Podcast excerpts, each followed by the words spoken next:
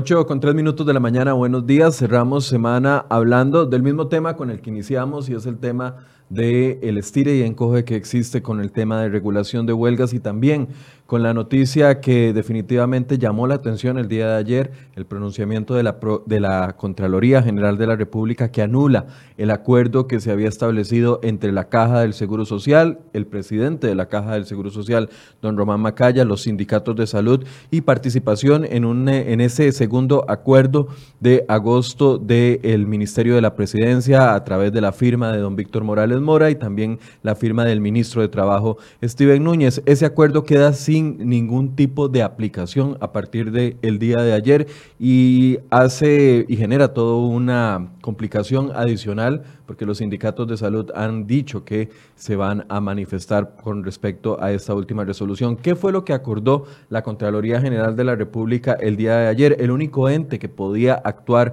sobre el presupuesto de la Caja del Seguro Social. Veámoslo en una nota que hemos preparado de contexto para ustedes.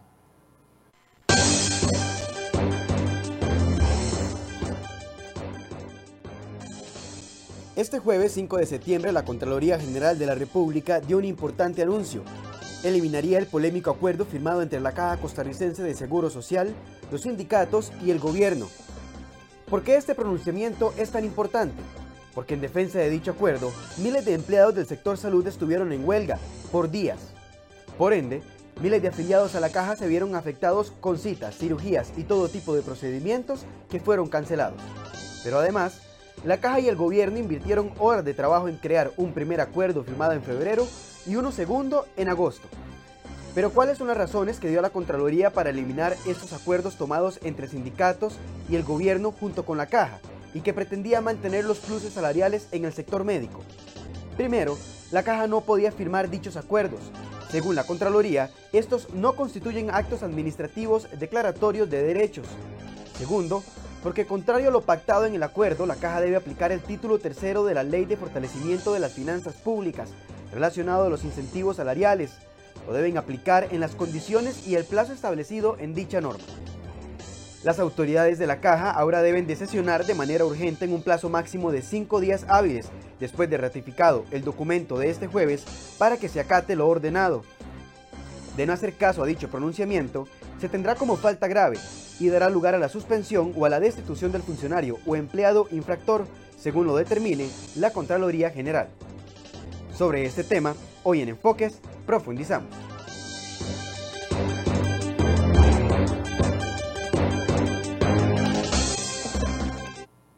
Bien, y para hablar de este tema hemos invitado esta mañana a Daniel Zúcar, economista, para abordar también el tema salarial, Daniel, que era uno de los eh, puntos medulares de este acuerdo que se había firmado inicialmente el 20 de febrero y eh, finalmente en agosto se ratifica el 12 de agosto y ahora queda completamente anulado por la Contraloría General de la República, que es un ente que tiene... Eh, la capacidad, el respaldo legal, el respaldo constitucional de actuar sobre los presupuestos de la Caja del Seguro Social. Buenos días, Daniel. Michael, muy buenos días. Eh, espero que estés muy bien. Sí, ha sido una semana bastante turbulenta. Intensa, una semana intensa. Eh, como estábamos hablando fuera del aire, que el miércoles en la tarde hubo como una válvula de escape futbolística, donde todo el mundo como que se desvió por un lado, pero volvemos otra vez a la realidad.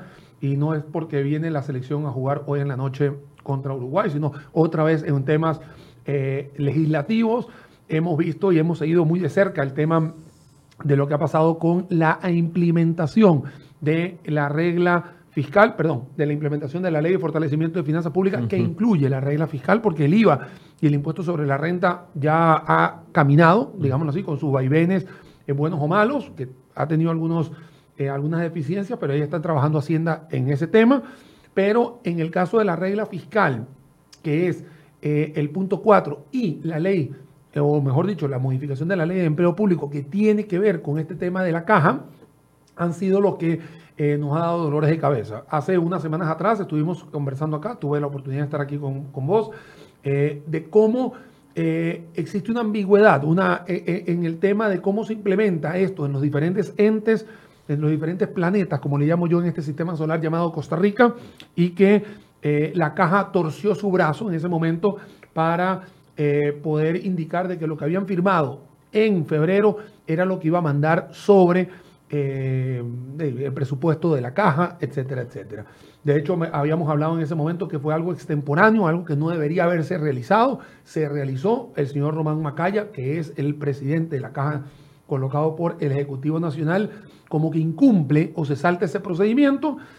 Viene el tema de la huelga, viene el tema de poder darle fin a esa huelga y le dan fin ¿cómo? Diciendo que sea la sala cuarto, que sea el Poder Judicial el que defina sobre ese acuerdo cómo son las cosas. A mí lo que me preocupa no es solamente el hecho de que, y lo veíamos venir, de que hay que cumplir con las leyes, porque lo, decíamos, la ley, por encima de la ley no hay más nadie, pero el tema es las reacciones, las reacciones que pueden estar pasando a futuro, que por supuesto no van a pasar hoy viernes, porque viernes obviamente la gente está en otra cosa, pero que posiblemente la semana que viene ya empecemos a tener alguna tormenta, y espero que no sea perfecta, pero eh, lo más seguro eh, vayamos a tener porque ya he visto algunos, em, algunos líderes sindicales eh, de hablar de manifestaciones, de no estar de acuerdo con esto. Incluso escuché la palabra guerra, cosa que nunca me ha gustado, que también lo escuché por ahí de un líder sindical. Ahora,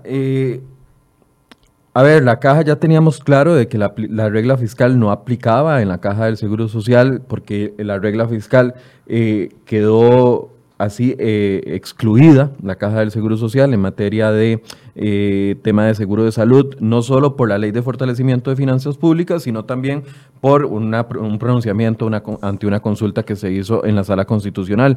Pero viene en febrero y se firma este famoso acuerdo donde se acuerda entre las partes, el, de los, el de los 10 puntos que eventualmente se convirtió en 15 y parecía que los empleados de la Caja del Seguro Social estaban tranquilos porque al menos lo que era el título tercero que hablaba del tema del cálculo de remuneraciones iba a quedar completamente eh, no aplicable hasta que llegara a un proceso de lesividad. Pero la Contraloría ayer dice que este acto, este acuerdo entre las partes, aunque lo haya firmado el presidente de la Caja Costarricense del Seguro Social, aunque lo haya firmado también el ministro de la Presidencia, aunque lo haya firmado el ministro de Trabajo, no constituye un acto que genere derecho, un acto administrativo que genere derecho y por ende no se puede ir la caja al, al, proceso de lesividad que todos habían criticado de que podía tardar hasta cinco años en resolverse en tribunales. Ahora, la caja había dicho en un principio, no podemos aplicar ningún cambio por los próximos dos años, pero la Contraloría le dice ayer, un momento, cinco días para que se pronuncien y comience la aplicación de los cambios e igual a, todos los empleados públicos en este punto. por eso es que comenté al principio, Michael, de que existe una cosa que se llama la Ley de Fortalecimiento de Finanzas Públicas, que está dividida en modificación del empleo público y la parte de la regla fiscal.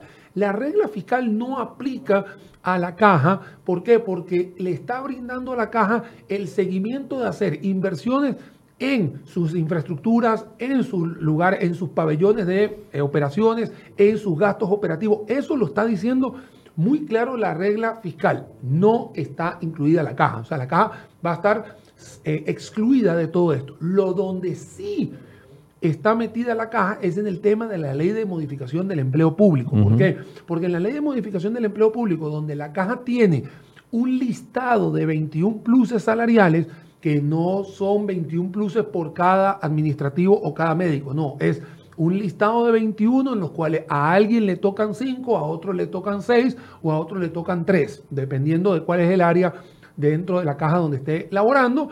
Ahí lo que se está haciendo es que el tema de la anualidad va a pasar de porcentual a nominal y el tema de la dedicación exclusiva y prohibición se está eliminando o se va a erradicar. ¿Para quién? Para los nuevos, las nuevas contrataciones y en el tema de la anualidad no es que usted va a recibir, eh, se le va a rebajar, no, lo que usted va a hacer es que va a recibir un cargo nominal o una cifra en absoluto en vez de hacer una espiral exponencial como teníamos antes o como se tenía hasta ahora, que es de forma porcentual. Esa es el, eje central de lo que está sucediendo con la Caja Costarricense del Seguro Social, que si bien es cierto, en la regla fiscal capítulo 4 está excluida la caja, bien lo acabas de mencionar, vuelvo a repetirlo, no hay ningún problema para el tema de la caja, primero porque ella, ella misma recolecta una gran cantidad de dinero eh, digamos que en ese caso ella no recibe fuente, fuente primaria del presupuesto de la nación y a su vez se le está diciendo usted siga invirtiendo en lo que tiene que seguir porque es la salud de la población.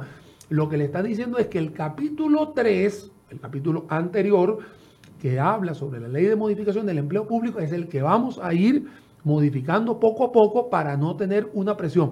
Pero ese capítulo no es de la caja, es de todo el sector público. Eso es lo importante que tenemos que hoy elevar esta, esta, esta voz para que la gente entienda que no es la caja, es todo el sector público al que se le quiere, el que se le tiene que aplicar, porque ya es una ley de la República, para que en la remuneración total, que no es el salario, recordemos que la remuneración es el salario más todos los beneficios adquiridos, que hoy se le llama pluses salariales, mm. el último que se llama anualidad, no va a ser porcentual, sino que va a ser un cálculo de número nominal o en absoluto. Tal vez, Daniel, expliquemos por qué hay tanta diferencia entre seguir calculando lo porcentual a seguirlo calculando eh, nominal, porque ya lo había dicho el diputado Pedro Muñoz y algunos otros diputados que han hecho el cálculo, que solo en ese cambio de porcentual a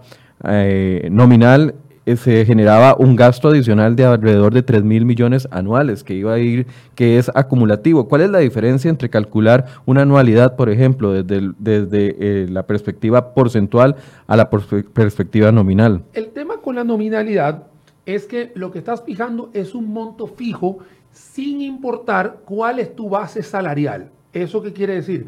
Que si yo gano 100 mil colones o gano un millón, al final perdón, al final yo voy a tener la misma, eh, el, mismo aporte desde el punto de vista nominal o la cifra. ¿Qué ha sucedido? Que con el porcentaje es una espiral exponencial. O sea, si yo estoy ganando a través de salario más remuneraciones una gran cantidad de dinero, con todo ese dinero que, que sumo, le aplico un porcentaje y me da la anualidad. Entonces, si yo tenía un salario de 100 mil con mis pluses llego a un millón, yo calculo con un porcentaje sobre ese millón, que es hasta 5, 5,5%, ahí estaría ganando un montón de dinero. Y si todavía mi base salarial es mucho mayor, el exponencial con base en el porcentaje sería mayor. Para, para decirlo en dos platos, entre más tenga base, voy a tener todavía una mayor anualidad. Y cuando yo hablo de mayor anualidad, es un dinero que tiene que salir de algún lugar. Y ese dinero sale del bolsillo de los costarricenses que damos ese aporte a la Caja Costarricense del Seguro Social. Y que si no se puede pagar, porque si, si no se logra recolectar, hay varias alternativas. Uno, que la caja se tenga que endeudar. Dos, la junta directiva de la caja puede tomar una decisión de elevarnos porcentualmente nuestro aporte, que ya lo hizo el año pasado, perdón, el año antepasado, que nos puso un punto porcentual hacia, hacia arriba y que ellos no tienen que pedirle permiso a nadie. Entonces, lo que le estoy contando a la gente es que entre más sanas sean las finanzas públicas de la, de, la caja, digamos en este caso, nosotros vamos a tener unas finanzas públicas en nuestros bolsillos porque así no vamos a tener un impacto en ese aporte obrero patronal que vamos a tener todos nosotros los que elaboramos en este país. Ahora, el, esta medida que toma la Contraloría tras un análisis igual a la cancha para todos los empleados públicos que algunos desde diciembre ya habían tenido ese cambio en el cálculo de sus anualidades. Por ejemplo, los de gobierno central. Es que el tema aquí es, y voy a utilizar la misma, la misma metáfora, emparejar la cancha.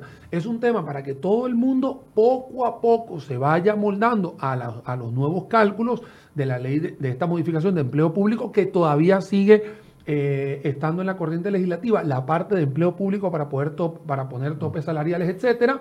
Para los eventuales, para, los nuevos, vendrá esa discusión eventualmente. Lo importante, Michael, de decirle a todos los que nos están siguiendo es que esto es un tema para que se resuelva a largo plazo. Si uno no toma la decisión hoy, posiblemente nuestros hijos sean los que van a seguir sufriendo aún más unas finanzas públicas más deterioradas si bien es cierto, hacer un cambio siempre es reactivo a la población, hay que tomarlo porque estamos viviendo un, punto en el cual nuestras finanzas públicas no están alcanzando, los egresos van más, más rápido que los ingresos y si en el sector público, en el sector gobierno y los entes que también sirven para como funcionarios públicos, se van a ir teniendo que apegar a poder tener a mediano y largo plazo una finanza pública mucho más, más sanas. Vamos a tener el tema de gente que se va a ir jubilando, gente que se va a ir eh, saliendo del, porque sencillamente buscó otro trabajo en otro lado, y entonces ahí es donde viene la planificación del Ministerio de Planificación de ir diciendo si las plazas se van a tener que o cubrir o congelar o desaparecer. Y eso también es parte del reacomodo que tiene que haber en cualquier gobierno, incluso el gobierno de Costa Rica, y no digo tinte político, estoy hablando el gobierno que sea, porque al el Estado. El Estado, porque Para no ponerle... exactamente, porque al final es un tema de finanzas públicas, no es una etiqueta política eh, transitoria. Ahora, Vamos a ver, ha sido una semana dura para los sindicatos en el sentido de que se aprueba en primer debate la ley que regula los abusos o que regularía eh, algún tipo de abuso en el ejercicio de la huelga.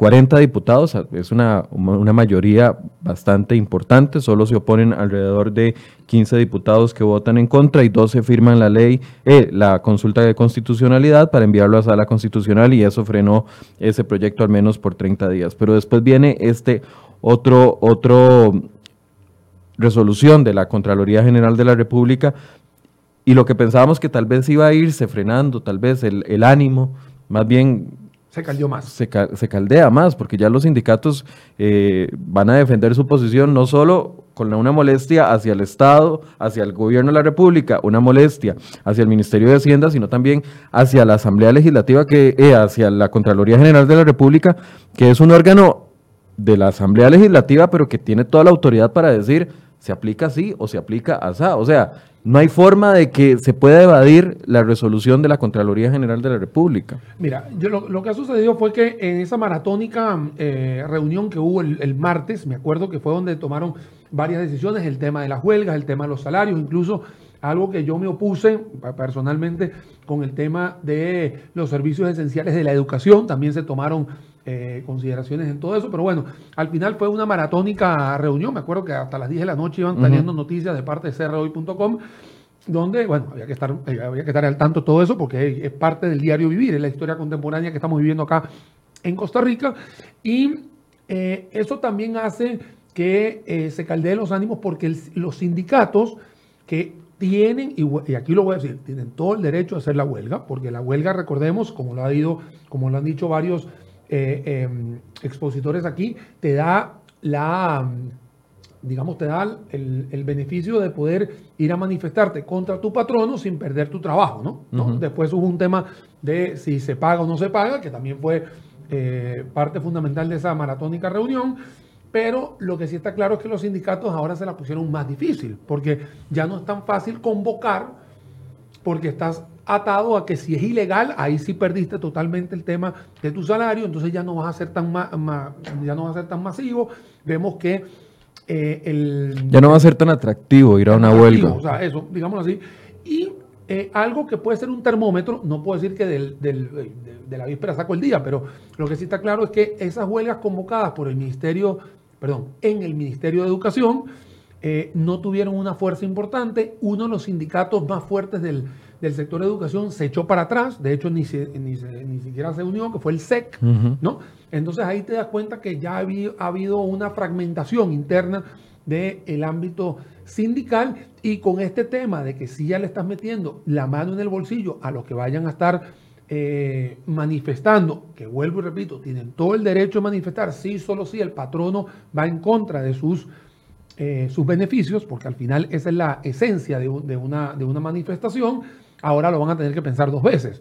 Vemos ahora que eh, se echa para atrás lo de la caja, que no es para, para mí no es para atrás, era lo que debía ser, porque nunca se tuvo que haber firmado eso en, febrero. Simplemente era acatar una nueva ley que se llama la 9635 y si el señor Román Macaya con los diferentes líderes sindicales del área de la, del área de la salud tomaron esa decisión, pues ya nos dimos cuenta que la historia dio eh, la mejor educación. O sea, no había que hacerlo. O sea, nos los enseñó a todos nosotros no hacerlo. Hay gente que ya empieza a manifestar de que van a haber más huelgas, que no les importa, y eso casualmente un, par de titulares en CR hoy lo dijeron así, que hay líderes sindicales que no les importa si va a haber legalidad o no, igual vamos a ir a, huelga, o sea, hay como un sentimiento de revancha o un sentimiento de, mm, de, de guerra, digámoslo así, contra algo que en realidad fue eh, o sea, fue un voto totalmente democrático con una gran cantidad de, procedimientos previos a eso. O sea, no hay, eh, aquí hay, alguien que está eh, hablando aquí sobre la palabra dictador. Lo menos que aquí vemos aquí son imposiciones. O sea, aquí todo el mundo ha estado en temas totalmente democráticos, medios de comunicación lo han, lo han cubierto tranquilamente y nos hemos dado cuenta que todo ha sido un proceso que ha sido lento, pero ahí se tiene que aplicar. Ahora, cuando se hace, cuando se propone la ley de fortalecimiento de finanzas públicas, sabíamos de que el capítulo de el IVA iba a ser uno de los capítulos que iba a aportar de una u otra forma, pero el componente más importante era la contención del gasto. Esto es la contención del gasto. Claro, y es que hay que recordar. Una sola solución. Un problema es que los ingresos suben pero no suben a la velocidad de los egresos, que van mucho más rápido. Y casualmente, los ingresos no cubren los egresos. O sea, tenemos ese déficit fiscal que eh, se estima que va a estar entre 6 y 7 puntos porcentuales. De hecho, con el presupuesto presentado por Rocío Aguilar la semana pasada, de hecho se habla hasta un 7,8% en déficit, pero no se ha dado mucha vuelta con eso porque al final estamos sumergidos con un entorno de huelga por todos lados. Pero en realidad el déficit se está manifestando todavía hasta peor. ¿Qué sucede? Que usted tiene que tener una habilidad de poder bajar el egreso, o sea, de poder contener el gasto y poder catapultar los ingresos hacia arriba. Tenías un capítulo 1 de impuesto valor agregado, impuesto sobre la renta que ha sido modificado, que esos son los esfuerzos que se le está pidiendo a la ciudadanía. Estamos haciendo los esfuerzos porque aquí no es la ciudadanía, estamos haciendo todos. Vos, mi persona, mi familia, mis amigos, mis compañeros, mis estudiantes, tu, tu círculo, o sea, todos estamos aportando en una ampliación de base tributaria que hago un paréntesis, acaba de aportar 25 mil millones de colones más de lo que se recaudó el año pasado, si hacemos la medición taco a taco de lo que es julio 2019 con julio de 2018. O sea que hubo un oxígeno adicional gracias a el impuesto de valor agregado. Podemos decir que ese, si esto fuera un banco de dos patas, o son tres, sería la, implementación del IVA, la, amplitud de la base eh, tributaria. y también la contención del gasto. Si pudiéramos ver esas primeras dos patas, con ese primer resultado sería un resultado positivo. Eh, no, tendrías, tendrías un resultado tablas. ¿Por qué? Porque fue positivo por el IVA, ¿no? Porque lo acabo de Sí, no, hablando solo de IVA y de ampliación de la base. Ah, en, esos ah, en esas dos patas podríamos ah, decir que está, fortalecido. Está porque el número te lo dice, o sea, el número te lo respalda. Eh, hubo una recolección en, digamos, del 15 de agosto al 30 de agosto, que fueron los pagos de IVA de julio, hubo una cifra por encima de 25 mil millones de colones comparados con el 2018. Entonces ahí tú te das cuenta que sí hubo una recolección mejor, incluso en una economía más desacelerada que el año pasado. O sea, si hubiésemos tenido los mismos, la misma velocidad, cuidado y no, ese 25 mil millones hubiese subido a 30 mil o 35 mil. En esa pata, Daniel, ¿hay algún tipo de lucha contra la evasión y contra la ilusión? Entendiendo de que antes de la aplicación de la ley de fortalecimiento de finanzas públicas, habían grandes sectores que no eh, estaban obligados a pagar de una u otra manera o que tenían menos controles para pagar. Pongamos como ejemplo los abogados eh, que ejercen su servicio liberal. Eh, de una u otra manera, entregaban facturas sí o no, etcétera, etcétera, pero ahora hay un mayor control cruzado. ¿Eso podría estarse eh, entendiendo como una lucha contra la evasión y la ilusión? A ver, lo que se está haciendo con la, los procesos de trazabilidad, porque eso, eso es, la, es la naturaleza del impuesto de valor agregado, es poder poner a la mayoría de la gente en el sector formal. Eso no quiere decir que ah, en la ley exista una parte que se llame evasión e ilusión, porque eso son otras leyes sancionatorias, etcétera, etcétera. Pero la naturaleza de la trazabilidad lo que va a hacer es que la persona esté emitiendo las facturas y esté solicitando las facturas para poder hacer, obviamente, el control cruzado y poderle decir a Hacienda. Por eso hay una lucha contra la evasión. Ahí lo que hay es una herramienta contra la evasión. Herramienta. voy a poner, para poner las palabras eh, lo más correctas posible. No es sancionatorio, no está la parte de qué, de qué va a suceder con el que evade o el que elude, pero sí está la herramienta para minimizar que la gente esté en el sector informal. Ahora, eso va a ayudar mediano y largo plazo, como ha sucedido en todos los países del mundo, donde la gente se ha visto forzada a formalizarse dentro de sus, de sus entes tributarios o de sus entes hacendarios. O sea, posiblemente en esta implementación 2019-2020 haya gente que todavía no entienda, no comprenda, porque se vale, ¿no? Y, ve que todavía hemos visto una gran cantidad de requerimientos que se le han dado a Hacienda, se le, Hacienda está sacando comunicados eh, tanto privados como públicos para decir cuáles son los productos que tienen algún tipo de gravamen, etcétera, etcétera, pero esto es algo que va a ir paulativamente minimizando el sector informal. Ahora bien, ¿es una herramienta? Sí.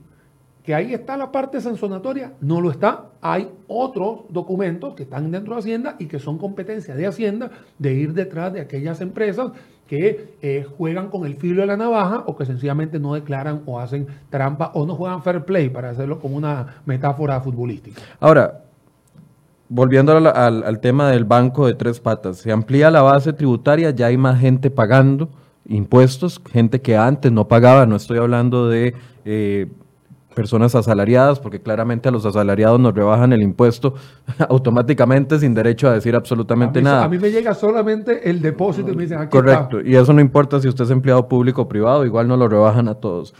Se amplía la base y ya hay más gente pagando, gente que antes no pagaba y ofrecía servicios y ahora los está pagando. Todo bien ahí. Se aumenta la recaudación, al menos con el termómetro que tenemos, que es de la comparación del año de julio del 2018 a julio del 2019. Hubo otro tema que también ayudó a mejorar de una u otra manera, según el Ministerio de Hacienda, y fue la amnistía tributaria. Amnistía que ha sido muy criticada por algunos, incluso el diputado José María Villalta eh, lo señalaba como si fuera casi que contra la ley a, acogerse a, la amnistía. ¿Qué es una amnistía y cómo funciona en otros lados, porque pareciera que inventamos el agua tibia. Y, te voy a contar, Michael, para todos los que nos están siguiendo, que es un tema de amnistía, porque aquí se ha satanizado la amnistía tributaria y hay algunos megáfonos que se han, que se han volcado a satanizar eh, la amnistía tributaria. Vea, esto es muy sencillo.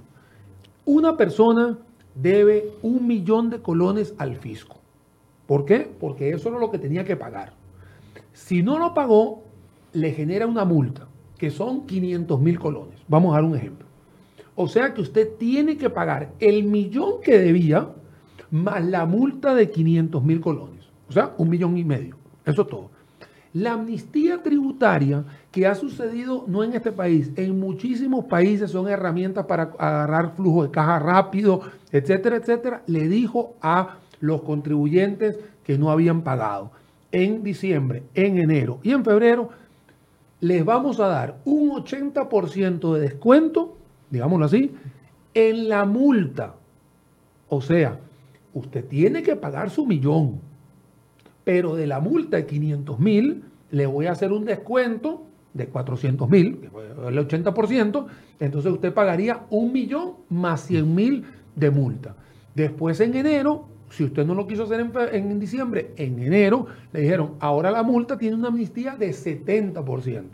Y en febrero tenía una multa, perdón, tenía una amnistía del 60%. Eso es lo que usted puede tranquilamente ver en los periódicos y aquí en CR hoy también pusieron la matriz en aquel momento y cómo funcionó esa amnistía. Lo que a mí me sorprendió, Michael, y para todos los que nos están escuchando, es que es interesante que una gran parte de esa amnistía tributaria la aprovecharon tres bancos gubernamentales en este país. Eso me llamó poderosamente la atención. Eso no quiere decir que otros empresarios no se apegaron a esa amnistía y que por supuesto eso oxigenó un poco las finanzas públicas de Costa Rica. Pero eso no quiere decir que el impuesto sobre la renta que debían de pagar aquellas personas se modificó.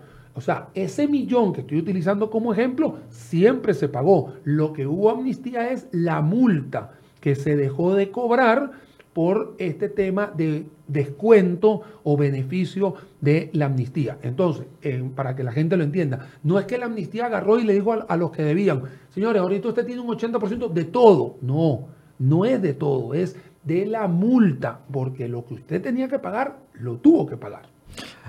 Lo pregunto porque muchas, eh, quiero llegar al punto de que el, del componente del recorte en el gasto, pero para recordar de que se han aplicado los diferentes capítulos en, en su totalidad, los capítulos que incluían la, la, ley de fortalecimiento, se aplicó la amnistía, se aplicó el cambio, la amplitud de la base tributaria, se aplicó la incorporación del IVA y quedaba este otro que era complicado el hecho de que 57 mil empleados de la Caja del Seguro Social quedaran por fuera de una globalidad de más de 300 mil empleados públicos generaba de una u otra forma una distorsión en el tema de la promesa de recorte o de contención de gasto. El tema acá es entender un poco la naturaleza de lo que, de lo que es el servicio civil acá en Costa Rica. En 1948 se hacen los códigos de trabajo y se incluye que el servicio civil que, que abarca todo lo que es el poder ejecutivo, todo, todo lo que es presidencia, vicepresidencia y todos los ministerios son eh, catalogados de una forma y los que no están en servicio civil son catalogados de otra. Así de sencillo, eso, eso es simplemente una definición. ¿Qué ha sucedido hoy? Y lo pueden revisar todas las personas que nos están viendo. El Ejecutivo, Servicio Civil, se ha pegado rápidamente a la regla fiscal y a la modificación del empleo, del empleo público, incluso hasta antes de la, de, la, ley. Recordemos que el primero de junio del año pasado, una de las, de las em, de los diálogos que había hecho el presidente de la República era fijar algunos salarios en el sector del Poder Ejecutivo y que mucha gente se había pegado y habían unos recortes que eran casi hasta del 0,1, 0,2% del PIB. Y que muchos de aquí habíamos dicho que ojalá eso se extendiera a todo el sector público, a todos los funcionarios que no solamente están en ese servicio civil, y es exactamente la razón por la cual hoy vemos este tipo de huelgas que mucha gente, entre comillas, le llama berrinche. ¿Por qué? Porque quieren aplicar este capítulo 3, incluso el capítulo 4, y que estos planetas dentro del sistema solar, llámese universidades, llámese la caja, llámese la Junta de Protección Social, llámese el Poder Judicial, han hecho caso omiso o se han manifestado, como lo hemos visto en las últimas semanas, en las calles, haciendo que la economía no fluya como debería estar fluyendo.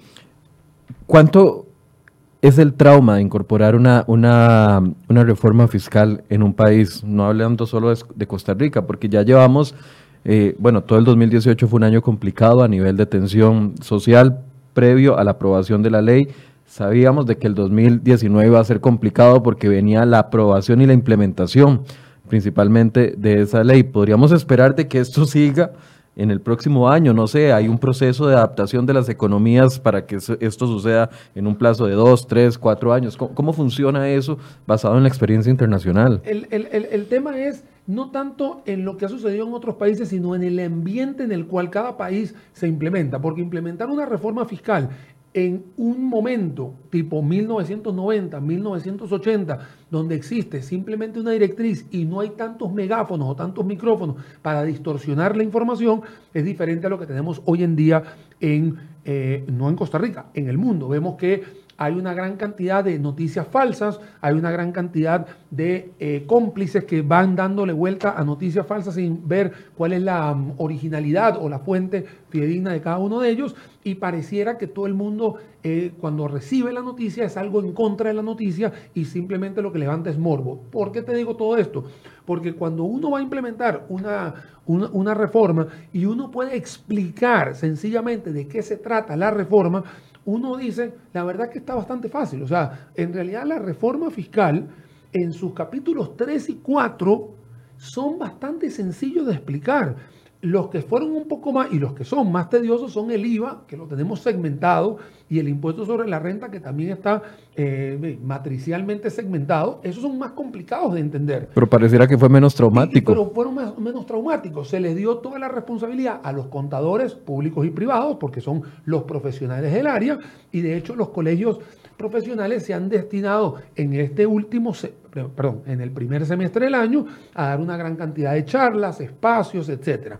Ahora hay que hacer lo mismo, pero con el ámbito de la ley de empleo público y la parte de la regla fiscal, que no lo hemos visto. Hay que hacer un avance. Creo personalmente que mm, el ministro o ministra de, de, comunicación de turno debería hacer un trabajo muchísimo más profundo a través de sus redes sociales y obviamente el acercamiento a todas las plataformas que pueda tener para que los funcionarios públicos entiendan de qué se trata todo esto.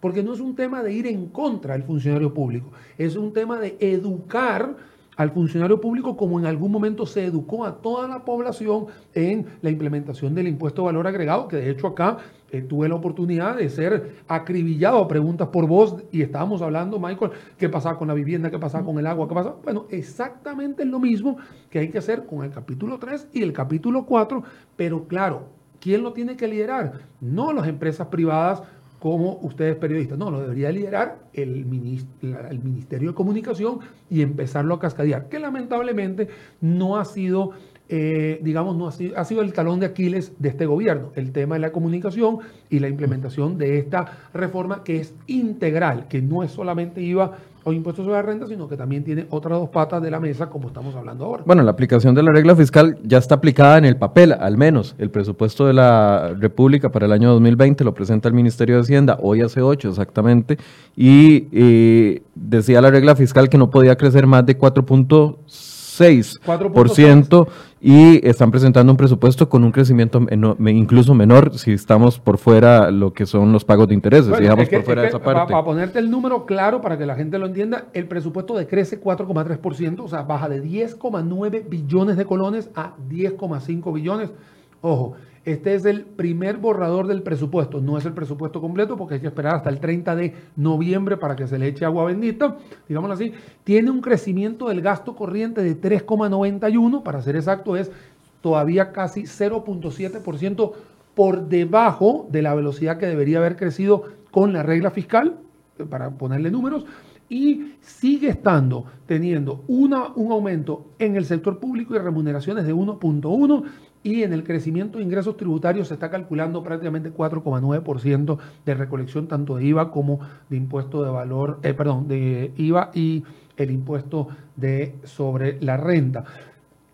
¿Qué está sucediendo? Me parece personalmente que el presupuesto es así como se debería dar, es un mensaje correcto que se le tiene que dar a la población y a los inversionistas y a todos los a todas las calificadoras de riesgo para decir que sí se está haciendo el avance. Si vos, eh, Michael, o mi persona, o alguna, o, como siempre lo he dicho en mis conferencias, si usted estaría puesto en, el, en la silla del Ministerio de Hacienda y usted tiene una ley que tiene que cumplir, este sería el presupuesto eh, que usted debería estar haciendo para el próximo año, porque usted se está pegando a la ley. Y que de hecho hoy en día lo que estamos viendo, me acuerdo hace siete días que estuve por acá, eh, que me dijiste, Michael, que hay una mm, incongruencia, agua y aceite entre la Contraloría General de la República y Ministerio de Hacienda, y pareciera que en las últimas 48 horas, pareciera que esas aguas se están bajando de nivel y se están eh, manteniendo muy firmes. ¿no? Bueno, de hecho me llamó la atención ayer a la ministra de Hacienda alabando el informe de la, de la Contraloría y la Contraloría de una u otra forma eh, de beneficiando, no beneficiando, sino respaldando la tesis que había mantenido el Ministerio de Hacienda de que el, capítulo 3 tenía que aplicarse en la caja del Seguro Social, cosa que solo entendió la ministra de Hacienda, porque no lo entendió el ministro de la Presidencia, no lo entendió el ministro de Trabajo y lastimosamente no lo entendió don Carlos Alvarado como presidente de la República, que prefirió defender el acuerdo y si por él hubiese sido, esto hubiera llegado a tribunales durante cinco o seis años. Es que fue la fracción del PUSC la que cambió el rumbo de esto. Mira, eh, exactamente hace siete días atrás, y, voy a, contar siete, diez días atrás, Michael Soto, aquí presente, me dijo, Daniel, ¿qué opinas sobre cómo debería ser el presupuesto de la nación? Y yo dije, tiene que ser apegado a la ley, porque al final la ley fue eh, votada, sufragiada, o sea, la gente la leyó, la gente la entendió, y tiene que ser liderada por una persona que lo tenga que entender no puede haber ambigüedades, la ley es bastante clara, donde no ha sido claro, y hay que hacerlo sencillo, es en la implementación del IVA, como acabo de decir, está muy segmentado, hay algunos productos que quedaron por fuera, impuestos sobre renta,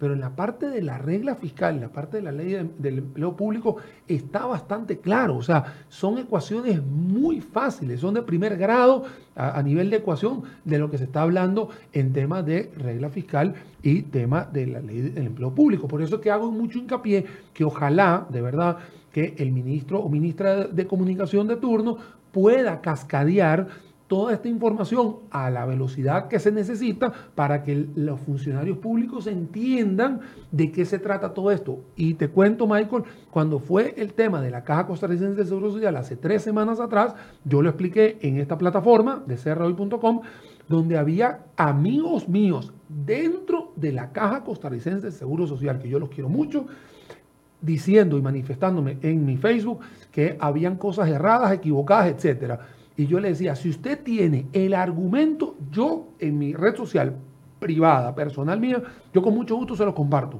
Y hasta el sol de hoy estoy esperando que me den el argumento de aquellas eh, falacias o de aquellas informaciones erradas que están cascadeándose de algunos líderes sindicales que les está llegando a una población llamada eh, administradores, eh, perdón, administrativos y médicos de la Caja de Seguro Social, que no les está llegando la información correcta o con la interpretación como debe ser. Pero es que, Daniel, aquí hay que ponerle también eh, el cascabel al gato a, la labor del gobierno. Yo me pongo en la silla de un, de un afiliado a un sindicato donde veo que el presidente de la Caja del Seguro Social firma un acuerdo, lo respalda, lo defiende durante a capa y espada durante varios días. Veo que el ministro de la Presidencia defiende el acuerdo y veo que el Ministerio de Trabajo defiende el acuerdo y uno, dice, ¿cómo, no, ¿cómo no se va a enojar cuando, porque en primera instancia dieron paso a ese acuerdo si sabían de que esto se podía caer en Contraloría? E, e, es que también la responsabilidad, el gobierno ha sido irresponsable en este particular. Román Macaya se vino a sentar aquí a defender un acuerdo que le decían varios expertos es ilegal, que finalmente terminó siendo ilegal. O sea, ¿cómo no se van a enojar los sindicatos independientemente de lo que ellos estén defendiendo o que estemos de acuerdo o no, si el mismo presidente de la caja los indujo a error. Claro, y es que en, en, en otros espacios hemos hablado, y aquí lo voy a volver a repetir, ha sido la incongruencia que se ha manejado una gran cantidad de cosas en el gobierno, donde lamentablemente personajes y protagonistas del propio gobierno se han majado la manguera dando cosas o declaraciones totalmente contrarias. Entonces ahí es donde te das cuenta que, hay, eh, es como un Frankenstein donde cada quien hace una cosa diferente, cuando en realidad todos deberían estar sobre una misma línea y estar todos muy... o sea, a ver, uno cuando va a poner jugadores en un equipo de fútbol que tiene 11, uno le dice, esto es lo que vamos a hacer todos nosotros tenemos que estar sobre esta línea, alineados en, este, en esta estrategia y vamos para adelante. Si usted se va a salir de esta estrategia, es mucho mejor que renuncie y se vaya, como otros hicieron el martes, el miércoles en la noche, que estaban aburridos, entonces se van, ¿no? Pero lo usted quiere hablar de fútbol y no le va a dar pelota. No, no, no, no, no, no, dije fútbol, hay gente que está aburrida y se va. Usted quiere hablar de fútbol y no le voy a dar bola. no, me dé la pelota de fútbol. No, no, no, Pero lo que sí está claro es que es un aprendizaje que está muy es claro. Es que aquí la que lo tenía claro era la ministra de Hacienda. lo dijo desde el principio, pero sin embargo, Román Macaya, eh, don Víctor Morales, que en su primera aparición como ministro de la presidencia hace semejante espectáculo, porque ahora nadie está hablando de Víctor Morales, pero Víctor Morales tiene que asumir la responsabilidad de que su primera negociación fue un fiasco. No, no, y también el presidente de la República, porque es que, a ver, además, tú estás apoyando una cosa que no era lógica, y no solamente que la estás apoyando lógica, sino que tienes a una ministra, y aquí ahora sí voy a ponerle la etiqueta a Rocío Aguilar, que está haciendo un trabajo titánico, porque hay que verle la cara de estar puesta en esa silla y, y agarrarse todo este problemón de poder hacer todo bien, como lo dice la ley, para que vengan algunos compañeros de ella, porque son compañeros del mismo grupo, del mismo equipo, porque es un equipo colocado a dedo por el Poder Ejecutivo, donde le están llevando la contraria. Ahí es donde tú te dices, de hecho, recuerda, eh, Michael, que exactamente esa tarde de ese martes, nunca se me va a olvidar, donde Rocío Aguilar es abordada y ella misma dijo que ya no está de acuerdo con esa firma. O sea, ella misma lo dijo. Entonces uno dice... Es que ella fue contralora, ella sabe lo que, lo que estaban haciendo. ¿qué, es lo que sucede? Que aquí dicen que no se escucha lo que dice Daniel, vamos a ver aquí, a hablar un poquito más, más de cerca. El tema es por qué una, un equipo se está echando una cosa con la otra. Eso es lo que me preocupa a mí, que está sucediendo. Y, lo, y no es hoy agosto, septiembre de 2019. Ha sido una constante a lo largo del último año o de los últimos 18 meses donde todo empezó con una gran promesa y que lamentablemente hoy vemos distorsiones en esta cosa. Hoy porque estamos hablando de la caja, pero tenemos el tema del Ministerio de Educación Pública y tenemos otros, otros eh, episodios que se han sucedido y que lamentablemente el que termina perdiendo aquí es la imagen de Costa Rica Donde vemos un desorden. La semana pasada, o, no, estamos viernes, el lunes, sale una noticia de crhoy.com donde se habla de que hay dos calificadoras de riesgo que tienen la posibilidad de no bajar la calificador, la calificación de, de riesgo, pero eso nos preocupa a todos nosotros.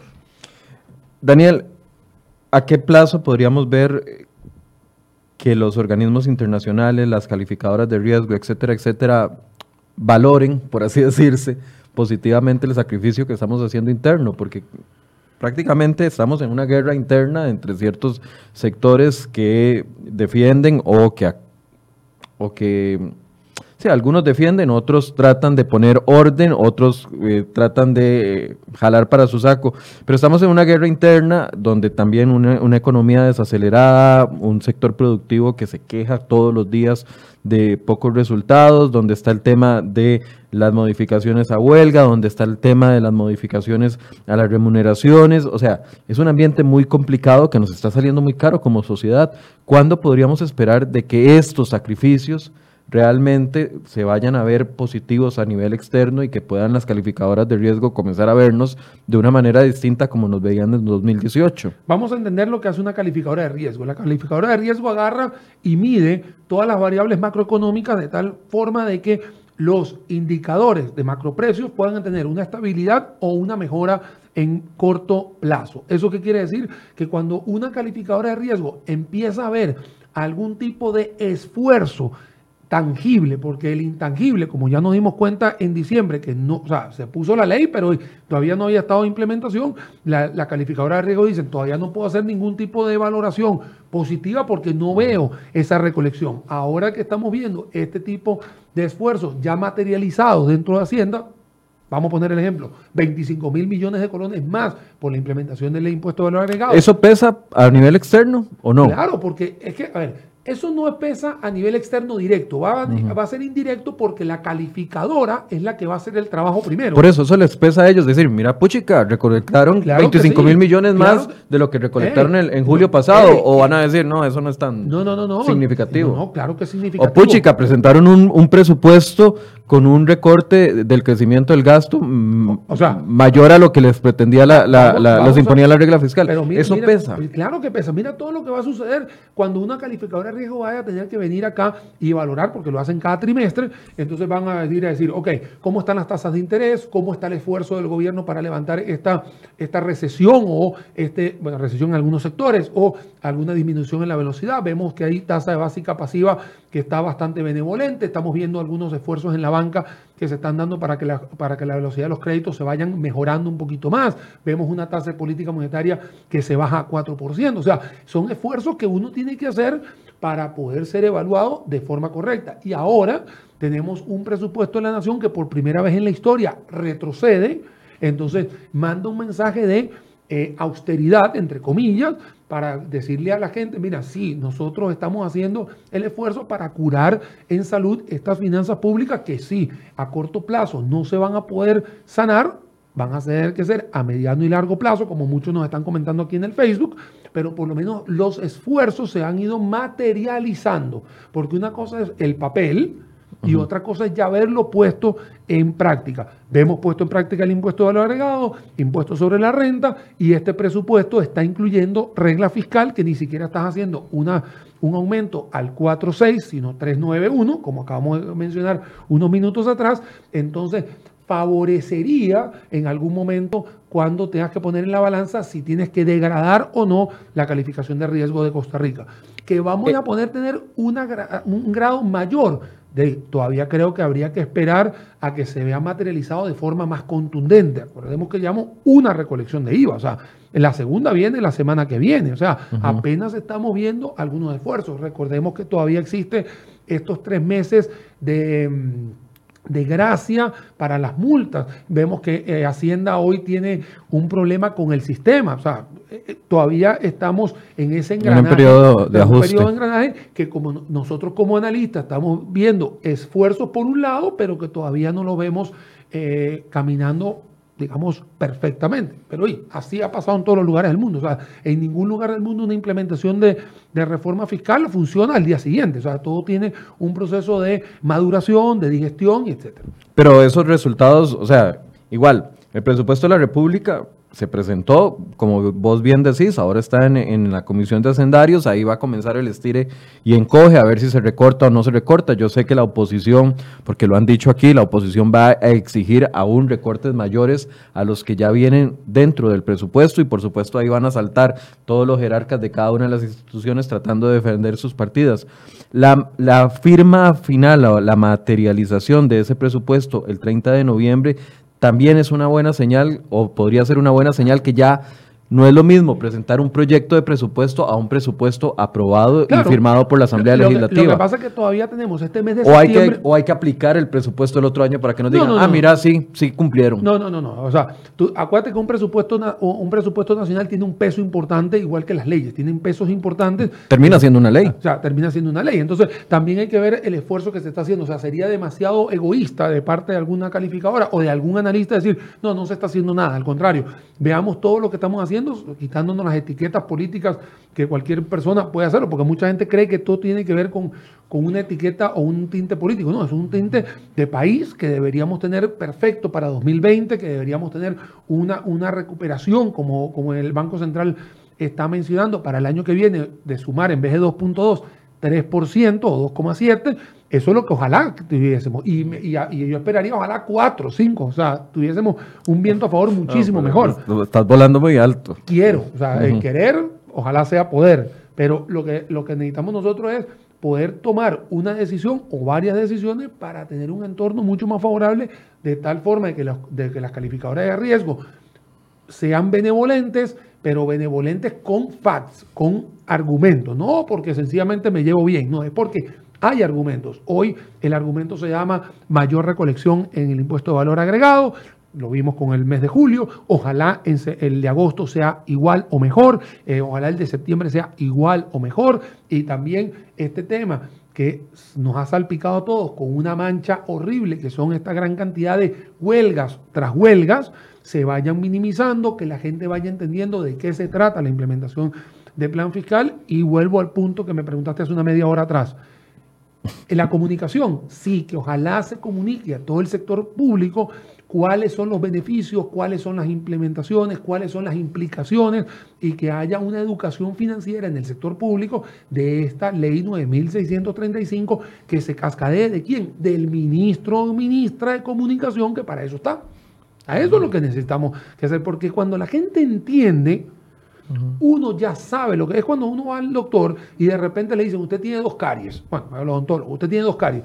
A usted no le van a decir, es que tiene un huequito negro. No, se lo dijeron. O sea, entonces, y, le van a preguntar, ¿y cómo, se, ¿y cómo se cura? Bueno, se cura así. Bueno, eso es lo mismo que tenemos que decirle nosotros a el sector público, que es el que va a tener una implicación con la implementación del capítulo 3 y el capítulo 4 de la regla de la reforma fiscal. Implicación que a mí me parece seguir insistiendo, que es necesario seguir insistiendo de que eh, implicación que no se traduce en una en un rebajo de sus beneficios y no se traduce en una en un recorte a lo que ya tienen como derecho adquirido. Y eh, es que pareciera que ese, ese discurso de que me están recortando los derechos adquiridos todavía sigue con fuerza y la gente lo quiere seguir creyendo. No, no, y aquí hay que volverlo a decir, aquí tú has tenido varias, varios analistas, abogados laboralistas que lo han explicado, yo simplemente voy a hacer eco, me, me, corrige si me equivoco, es que usted tiene un salario base y luego tiene unos beneficios que se le llaman pluses salariales con base en ese salario inicial